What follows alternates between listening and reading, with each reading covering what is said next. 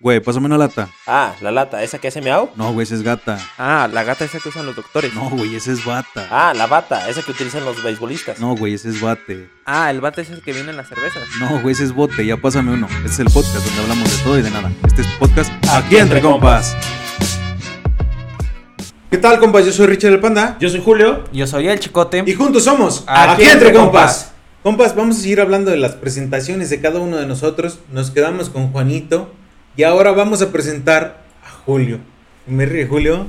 En esta ocasión vamos, le toca a mi hermano, a Ponle mi mejor amigo, a pues a mi todo, mi carnalito. Ya ves, te preguntaba, te preguntaba que quién era tu pinche... Tu ídolo. Ajá, tu ídolo y eh, ahora La- no, la- ahora eh, sí oye, ya es, es, que- güey. Es, que en O su, en, en su presentación no, no se atreve a decirlo, pero ya en la mía sí. Es puro pedo, güey. Es, No, pero- es porque su presentación. Pues te- es- esta oportunidad, carnal. Tenemos muchas ganas de conocerte. Queremos saber quién es Julio, quién se esconde detrás de esta versión de Wolverine Región 4. ¿Quién es Julio? Pues mira, pues bandita, pues ¿cómo están? Este, pues sí, hoy como, como bien lo mencionan, eh, hoy me toca a mí estar, estar sometido a las preguntas de mis compas. Este, pues bueno, a grandes rasgos ahorita para empezar, pues bueno, como saben, me llamo Julio, tengo 33 años, no estoy casado, no tengo hijos, eh, buen estudiante, eh, Ay, trabajador. no es cierto, güey. Te aventaste seis años de carrera, güey. No es Ah, es que me gustaba un chingo la carrera, carnal. Por eso decidí echarme otro añito. Este, estudié eh, la licenciatura en Ciencias Políticas y Administración Pública. Este, trabajo actualmente eh, para el gobierno municipal. Y aparte eh, me gusta, doy clases de karate. Míralo. Vamos a empezar por algo basiquito que yo creo que es muy importante. ¿Qué gustos tiene Julio? ¿Qué le llama la atención?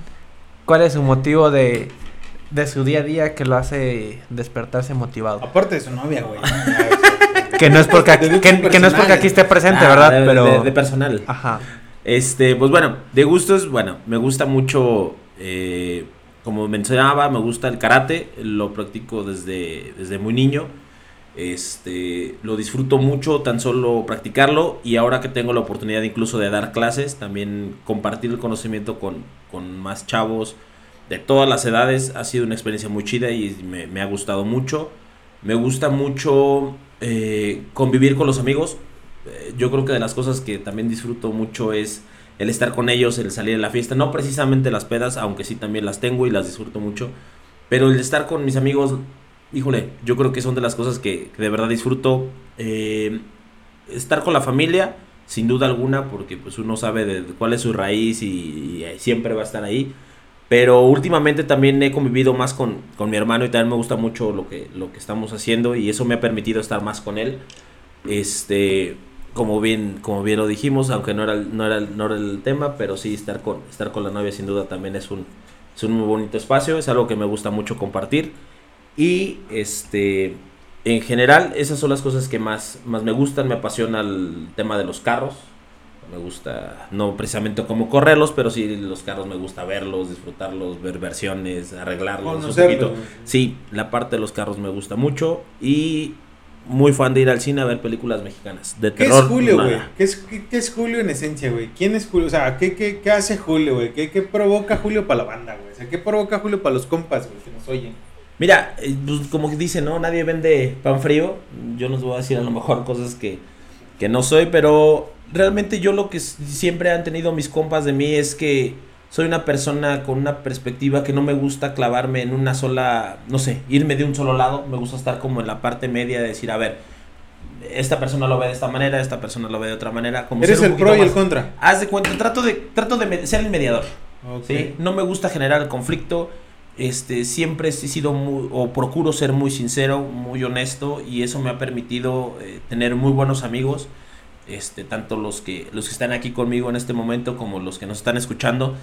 Este, yo me considero un muy buen amigo, eh, muy leal, muy confiable y yo lo noto porque cada vez que veo a un amigo siempre me saluda con mucha emoción, con mucho Cariño. entusiasmo, con mucho cariño.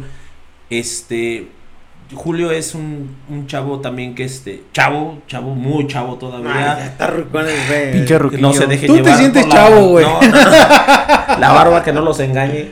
Este, sí me siento un chavo este muy alivianado. Si se trata de irnos a la peda, me gusta divertirme en la peda. Si se trata de trabajar, vamos a trabajar a poner el 100.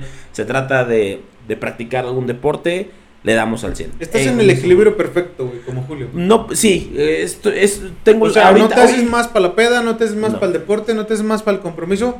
Tú estás en el, en el equilibrio. Me perfecto. siento en equilibrio, eh, ahora sí, aunque se escuche un poco romántico, pero sí espiritual. Este, siento un equilibrio muy fregón este, en cuanto a lo que estoy haciendo, porque en cuanto a lo laboral estoy haciendo lo que me gusta, estoy viviendo una etapa muy fregona. En cuanto a la parte eh, educativa, o- sigo aprendiendo muchas cosas, este, sigo tratando de meterme a algún curso o algo que a mí me lleve a ser una mejor persona. En la parte deportiva también me siento en un nuevo momento, en una, una etapa muy fregona. Este, sí, como tú dices, como en ese, me siento como en ese equilibrio. Siento en pocas palabras que día a día estoy haciendo la mejor versión de mí. Yo me voy a tomar el atrevimiento a preguntarte algo relacionado ahorita a tu parte social. Pero, no, mejor primero algo por parte de tu gusto. Bueno, no, mejor no. bueno, no, por, por- por parte de tu gusto. Bueno, no, mejor no. Mejor esto. Hablaste del karate y yo tengo una una pregunta muy importante. El karate fue por un gusto que dijiste, bueno, ya en alguna ocasión me contaste más o menos cómo fue tu A él ni le cómo, cómo- cómo entraste al karate, pero ¿qué tanto influyó eso? ¿O Ajá. algo te inspiró a quererte meter a karate? Mira, el O karate- alguien, güey. ¿Te inspiró alguien?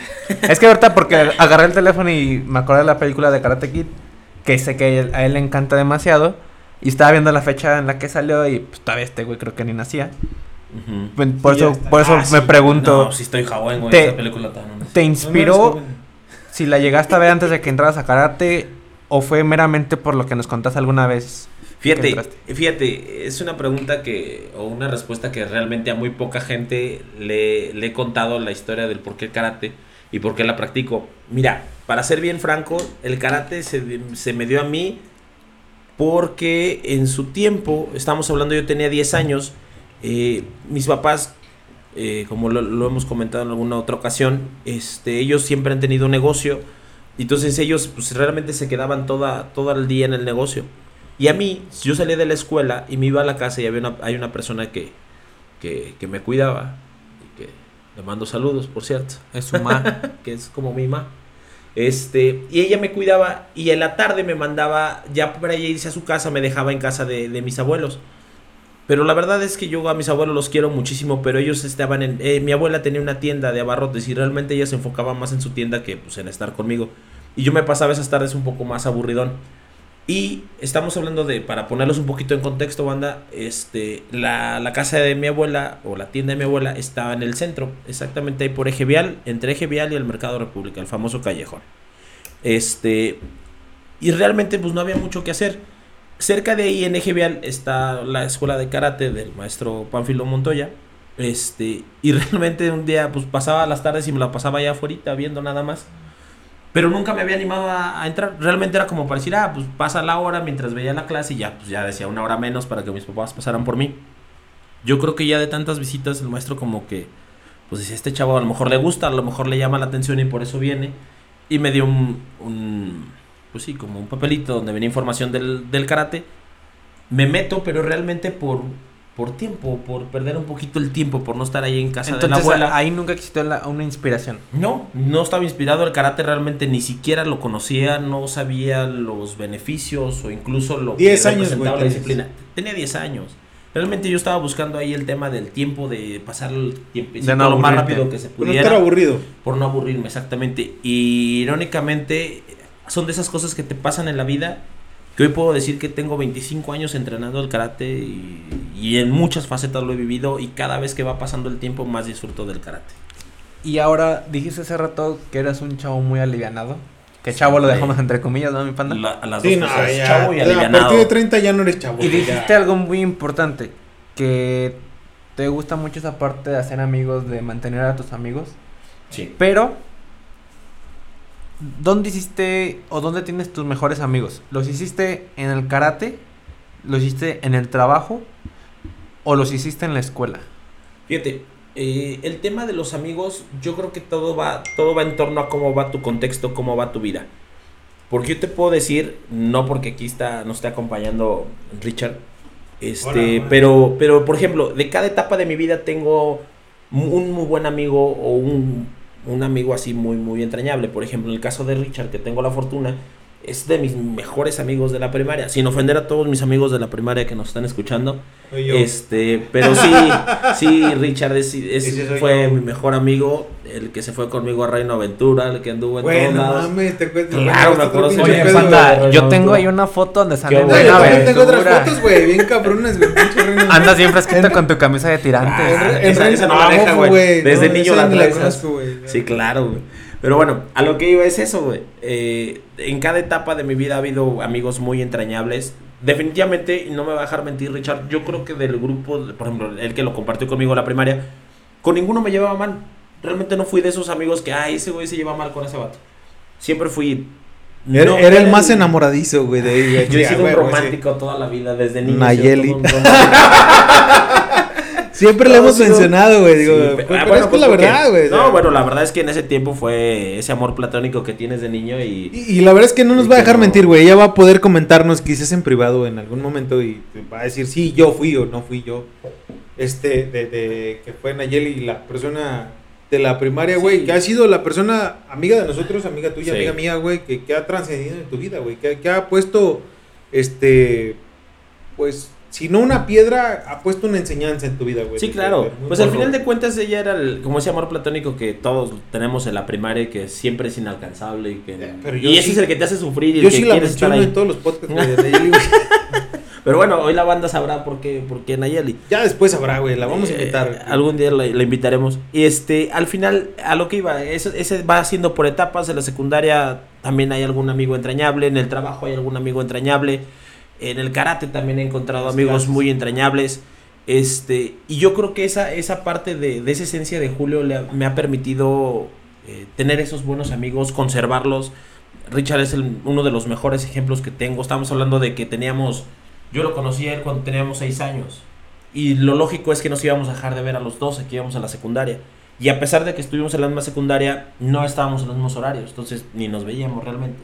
Y, el, y realmente el, el- eh, algún día lo, lo, lo- lo hemos platicado o lo vamos a platicar, el origen de, de, este, de este podcast, al final de cuentas también surge de una amistad de hace muchísimos años, que nos reencontramos después de tantos años.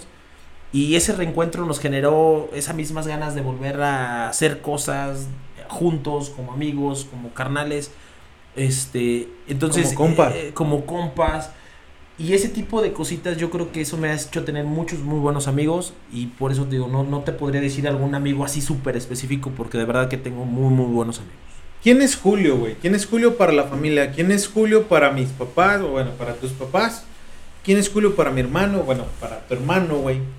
¿Quién es Julio para la familia, güey? Para tu familia de cuatro personas, cuatro integrantes, cuatro personas que, que viven el día a día. ¿Quién es Claro. Julio, güey? Mira, eh, como lo hemos mencionado, yo somos nada más Juan y yo como hijos. Eh, yo soy el mayor, el más querido, el rey de la casa, Eso. el orgullo de mamá, Aparte, el orgullo de papá. Yo soy adoptado. es lo que tú te has, te has, te has forjado. No, no, carnal, de Panda, verdad. panda, es que yo soy adoptado, déjame decirte. Un día, un día le vamos a pedir a Juan que nos cuente su historia para que veas que es verídica. Pero si que él es la adoptado. conté, güey, no fue nada de eso, güey. Este, a mí me tocó, yo, bueno, cuando yo, este, yo nazco, mis papás son muy jóvenes, realmente el dato de decirles que mis papás eran muy jóvenes, a sus 18 años empezaron a tener su primer hijo, este, es porque conmigo, lo he, externado en algún momento, aprendieron a ser papás, este, ellos no habían sido papás en otra ocasión porque soy el mayor, y conmigo fueron aprendiendo, eh, tuvieron sus buenas, sus malas, como hijo siempre fui un hijo muy tranquilo, no fui desmadroso en la primaria, en la secundaria, incluso ni en la prepa me, me considero que haya sido desmadroso. Eh, fui muy tranquilo siempre, muy centrado a lo que quería, siempre como muy, muy tranquilo. Porque aparte tenemos papás que a pesar de que estaban aprendiendo a ser papás, venían de familias en donde siempre han estado dedicados en el negocio. Entonces lo primerito que a mí me inculcaron fue vámonos al negocio. O papá, mamá siempre va a estar el negocio, yo no los veía. Y hago alusión a ese tema porque luego a veces, a veces como, como como hijo tienes ese sentimiento de que es que no ves a tu papá y sientes que es algo malo, de que no estuvieron tus papás, tu papá, tu mamá, porque estaban, le dedicaban al negocio.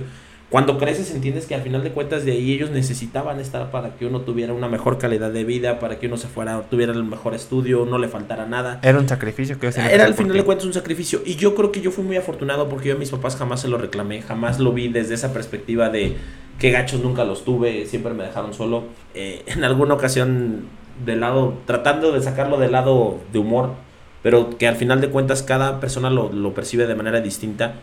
Yo he platicado de los torneos y exámenes de karate, mis papás no, nunca fueron a uno. Entonces yo pude haber tenido el sentimiento de decir, ah, qué feo que mis papás nunca estuvieron conmigo, pero realmente es que nunca lo tomé así, siempre fue, pues mis papás trabajaban para que yo pudiera estar en ese examen, en ese torneo, en esas clases de karate. Tú, tú le diste el espacio para que tus papás este, pudieran trabajar para que tú estuvieras ahí. Exactamente, entonces con esa parte, pues bueno, a los 12 años nace mi hermano Juan. Y pues ya al final de cuentas también ya empieza con otra perspectiva, porque yo ya me convertí en el hermano mayor, en el ejemplo que tenía que mi hermano que, que seguir. Y, y yo creo que fui muy afortunado porque a pesar de que esa era como la intención de, los papás, de que el hermano mayor sea esa influencia, yo con Juan siempre tuve la comunicación a, todo lo que daba, platicábamos de todo, le contaba mis cosas, veía mis cosas, le decía, ¿sabes qué? En esto sí la regué, en esto no la regué.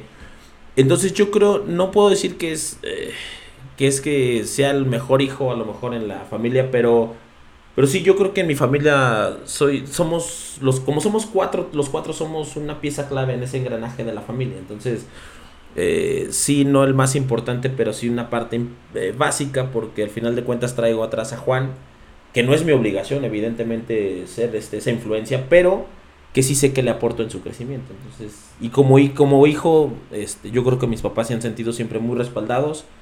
Este, en cuanto a mí me tocó trabajar con ellos, pues siempre estuve al, al 100 en el negocio. Le pude enseñar a mi hermano lo que era el negocio y ahora él está ahí, que se encarga de eso, pues ya, ya me quedo satisfecho. Y en cuanto a tu estado civil, sol- Julio, eh, no- Julio tiene novia, no tiene novia. sí, Soltero, casado, soltero, viudo, casado, divorciado. viudo, divorciado, güey. padre, padrastro, ¿Cuántos hijos tenemos? abandonado, regados, papá que abandonó. ¿Qué, ha sido Julio? A lo mejor podrás tener hijos regados y lo que venga después ya es otro Claro, pedo, güey. Ya, sabes si se avienta o no, güey. Mira, este, ahorita, este, no, no, no, no estoy casado, este, no tengo hijos, eh, sí, sí tengo una relación de pareja, este, nada más, o sea, realmente todavía no, a mis 33 años no he, no he tenido esa parte de, de casarme, de tener hijos, este, todavía sigo viviendo esa parte de, de los noviazgos. ¿Cómo está tu proyecto de vida a corto, mediano, largo plazo? ¿Te quieres casar? ¿Crees que es el momento necesario o crees que todavía tienes años que aguantar para poder casarte? Híjole, mira, y hago la expresión de híjole no por, no por el sentido de, de tenerle miedo al matrimonio o ese tipo de cosas. Por supuesto que no, sino que muchos compas también van a compartir conmigo la idea. Va pasando el tiempo, empiezas a tener más años y te haces más exigente, te haces más mamón de alguna manera, por decirlo. Y esperas que tu pareja cubra muchos aspectos, ¿sí? Cuando eres chavo, cuando te casas a lo mejor a los 18 años, lo único que te importa es, ¿me quiere? Nos podemos casar. Cuando ya tienes más de 30 años, ya no solamente es que te quiera, sino que entienda tu ritmo de trabajo, que entienda cómo eres, que entienda tu carácter, que tú también te prestes a entender su carácter, su forma de trabajar, su forma de ver la vida, y que encuentres esa empatía al final de cuentas este, con, con esa persona. Pero eso a los 30 años te hace más complicado. Yo, muchos de mis amigos, o la mayoría, pues ya están casados o ya tienen hijos, y no digo que no sean felices, yo los he visto y platicado con ellos y son muy felices. Y cuando me preguntan a mí que si yo no tengo ganas de casarme, pues sí, ganas de casarme, de tener una vida en pareja, sí, sí la tengo. Pero sí me queda claro que, que me he tardado o que cada vez me tardo un poquito más porque estoy buscando en esa parte. Y a lo mejor va a haber compas con decir, oye, pues no está, no está bien, no te tienes que poner tan exigente porque no te vas a encontrar esa mujer perfecta. Por supuesto que no. Pero yo creo que ya te empiezas a, a preocupar por ese tipo de cositas que es importante considerar, que entienda tu trabajo, que entienda tu ritmo de vida. Por ejemplo, yo todo mi, un, un día de julio es un día ajetreado, ¿sí? Ajetreado en el sentido de que de las, no sé, 15, 16 horas que estoy despierto, realmente la mayor parte estoy haciendo algo. Y, y el Julio que inicia cada una relación, no digo que inicie cada semana, va, pero pero conforme, a- a- como, conforme pasan los años y que ya tienes una edad que ya, como tú dices, ya la mayoría de tus amigos ya están casados, el Julio que inicia una relación busca conocer a una persona o se enfoca ya en empezar a conocer a tu compañera de vida. Híjole, este, mira, yo creo, yo creo que mm, te enfocas en muchas cosas. Realmente no nada más es de que estés buscando esa parte de estabilidad. También tienes que encontrar esa parte que te dé equilibrio, esa parte con la que quieras compartir. Porque te voy a decir una cosa.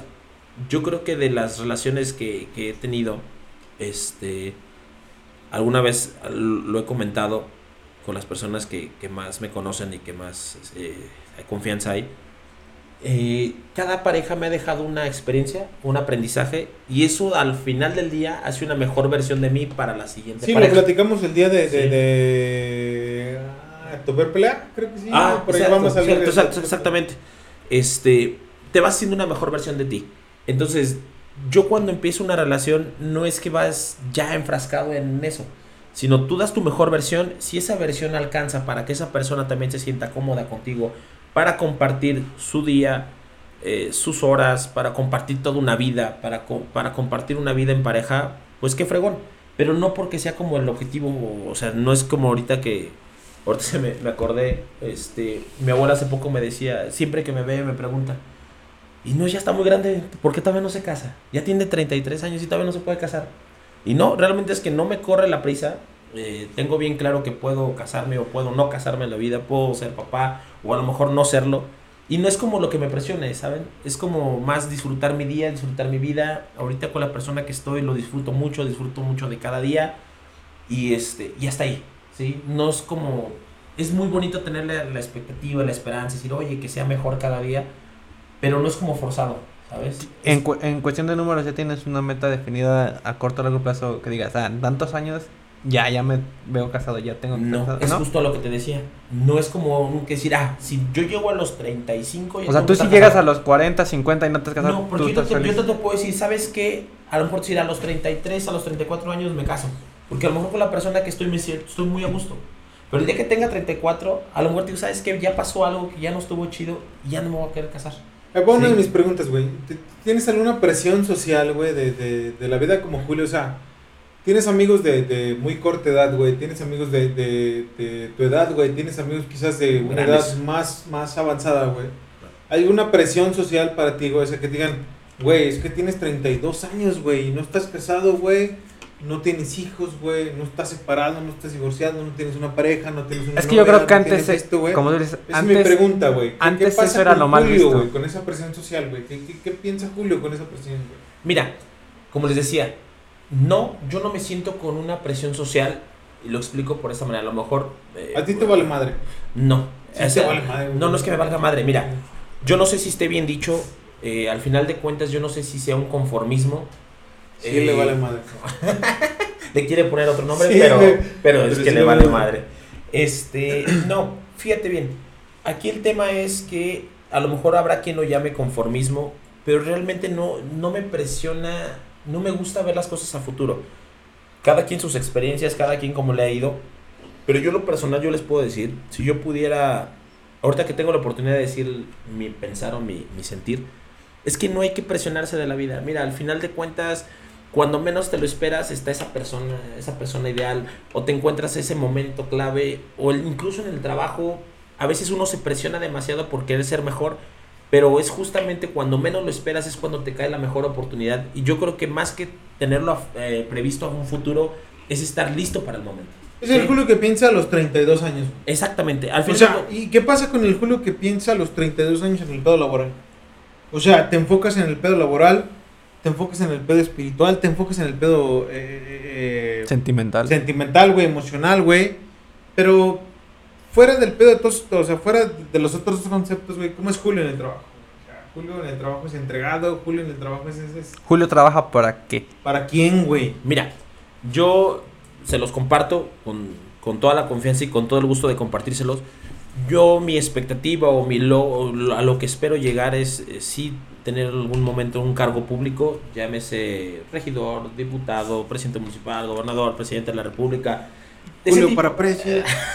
Voten por ese- Julio. ese- vale la pena, hagamos campaña. Escúchenme. Este, este, sí, ahí el tema es que ese es el, ese es el objetivo. Pero para llegar a eso yo tengo bien claro que es una carrera muy competida, es una carrera no muy fácil, a lo mejor para muchos no muy grata, este, pero poco a poco voy llevando, mi trabajo es entregarme al 100 en mi trabajo, estar al estar muy muy al tiro con mi trabajo, como decías tú, entregarme al todo. ¿sí? Al final de cuentas en el trabajo que yo estoy, como les decía, en el ámbito público, desafortunadamente no haces una carrera por conocimiento. Realmente cada, cada, cada trienio o cada sexenio pues cambia toda la estructura y pues ahí sí depende más de las relaciones públicas que hayas hecho. ¿Te gusta? Me encanta. Pues Por- me apasiona. ¿eh? Pero, no, ¿por no, qué no, te pero encanta? Me apasiona por el tema. Es que es una cosa es como dice Shrek. Estás eh, No, no, no. Es que Trabajando, traba- trabajando duro o durando en el trabajo. Puede ser porque están nada Más durando en el trabajo realmente. Sí, claro. Pero- no, no, no, no. Es que depende, güey. No, no, no. A mí realmente me gusta, como les decía, la parte, yo creo que mi, mi formación fue más social. Entonces me gusta mucho esa parte, la disfruto mucho, disfruto mucho de las relaciones públicas, relaciono de, me gusta mucho, por ejemplo, ahí me ponen en un contexto y más allá de ser de esos chavos que este, luego luego se avientan al, no sé, hubo un conflicto en el trabajo y luego luego se va sobre el conflicto, no, me gusta pensarlo, me gusta analizarlo, ver que si conviene, que no, si vale la pena hacerla de pedo, le entramos. Si no, mira, mejor me guardo ya. Y yo creo que ese al final de cuentas ha sido el éxito de mi, de mi trabajo y en mi persona. Porque no te metes con nadie. O sea, o tratas de evitar el estar en conflicto con nadie. Pero es algo que le recomiendas a la banda de tu edad, güey. Es algo que le recomiendas a la banda que está como tú, güey. 32 años, güey. Soltero, güey. Independiente, güey. Eh, que vive altos y bajos, güey. Tú, tú dices, laboralmente sí está chido que hagan esto, güey. Eh, en la vida con la familia está chido que hagan esto, no, güey. O sea, sí es algo que tú dices, sí vale la pena que hagan. Sí, es mira. que va, va más como enfocado más hacia la, hacia la gente que está con tu idea. Sí, claro, güey. Sí, sí, sí. Y, y mira, eh, la los compas que nos escuchan y que saben que, este, que se sienten identificados en este momento, pues bueno, ellos ya saben de lo que estoy hablando. Pero en el caso de los demás, mira, no es que yo dé el mejor consejo, que la vida que yo he tenido ha Yo sido la, estar la muy en correcta, contra. Pero al final sí yo creo que lo que yo puedo decir o aportarles es que hay que vivir el día. A mí me ha funcionado vivir al día tus emociones, tu trabajo, tus relaciones, Todo, eh, güey. tu pareja al día. Mira, te voy a decir por qué. Al final de cuentas, cuando no estás. No, es, no estoy diciendo que con ello que dejen el sueño a un lado, o sea, de que tengan la meta. No, no, esa siempre la vas a tener. Pero no te puedes enfrascar y enojar porque las cosas hoy no se dieron. A lo mejor hoy no se dieron para llegar a ese objetivo, pero a lo mejor mañana sí, o a lo mejor la otra semana sí. Es que tu día a día termines tu día. Mira, yo no en lo particular, y al- no sé quién, quién pueda compartir o si, o si es algo muy loco de mi parte, eh, yo soy de las personas que, que, que no se arrepiente de su día. Eh, yo termino mi día y digo, ah, estoy conforme, estoy contento con mi día, hice lo que tenía que hacer, di lo mejor de mí y nunca me voy a dormir, nunca me voy a cama pensando en, ay, si hubiera hecho esto, ah, si hubiera arreglado este problema, ah, si hubiera, me hubiera enfocado a esto. Lo que se hizo se tenía que hacer, no me gusta dejar nada pendiente, no me gusta dejar este un enojo, un pleito, no me gusta dejar de mi trabajo pendiente, no me gusta ese tipo de cositas, me gusta dejar mi día completo, me gusta vivir el día y este al final yo creo que ese ha sido como la parte de, de mi éxito. Pero este Es importante que, que- que- que podamos vivir, podamos este, comprender cada una de las partes de, de- de- de- de lo que pensamos y vivimos cada uno de nosotros, güey. Tú tienes una, un concepto distinto, güey. Tienes un concepto, un concepto de 30 años, güey, soltero, güey, sin, Claro. sin, sin compromisos, güey. Digo, ya platicamos de Juanito, güey, ya platicaremos de, de mí, güey, ya platicaremos de, de lo que vivimos cada uno, güey, en sus experiencias, güey. Pero, chingao, algún concepto, algún consejo, güey, que tú le puedes dar a la gente, güey. No, pues como les decía, al final de cuentas, este, cada quien tiene un contexto de vida distinto. No se enfrasquen en que tiene que ser la mi vida tiene que ser como la de fulano, la de sutano. Vivan su vida con sus ventajas, con sus desventajas. Traten de sacarle obviamente el provecho de sus ventajas, ¿sí? Y las que no son, aquellas que son desventajas, tampoco se sientan mal. No tienen Aprendan. por qué. Apréndanlo, aprendan a controlarlo, aprendan a ser tolerantes. Pero no que eso los, los lleve a, a alguna mala decisión. Y pues bueno, señores, señores, esta al final de cuentas es la vida de Julio. ¿Cómo ve, mandita? Y bueno, compas, pues un- nuevamente agradecerles que nos sigan escuchando. Que nos sigan siguiendo en nuestras redes sociales. Ya saben, estamos como aquí entre compas en Facebook y en Instagram. Cabrones, agradecerles nuevamente que estén aquí. Que, que la próxima vez que nos juntemos, pues nos toca conocer un poco más a Panda. Estamos dispuestos a hablarles de, de, de mi vida, de, de lo que quieran. de Así lo que sometido. quieran. Vamos a Sí, quemarlo. Sí, ustedes péguenme. Ah, no es cierto. ¿A, a él se lo vamos a encuerar? No, güey, no. No literal, pero sí, Pero va, sí. va a sacar sus, ver- No, no, no porque no es bautizo, güey, pero si fuera bautizo sí con todo gusto, güey. No, de verdad, chiquillo. escúchenos compitas, para todos ustedes estamos en las redes sociales como en Facebook como aquí entre compas, en Instagram como aquí entre compas, estamos en, en En Spotify, Apple Music. en Apple Music para que nos sigan, sigan escuchándonos, sigan dando like y sigan compartiendo eh, los temas que quieren hablar con nosotros. La verdad es que es un tema de, de potosinos o un podcast de potosinos para potosinos, pero diferentes puntos de vista para que le sigan echando, echando ahí un poquito de, de jiribilla, para echarle ahí un poquito de temita. Yo soy Richard el Panda. Yo soy Julio. Yo soy el Chicote. Muchísimas gracias y nos vemos hasta la próxima. Nos vemos, banda. Adiós, banda.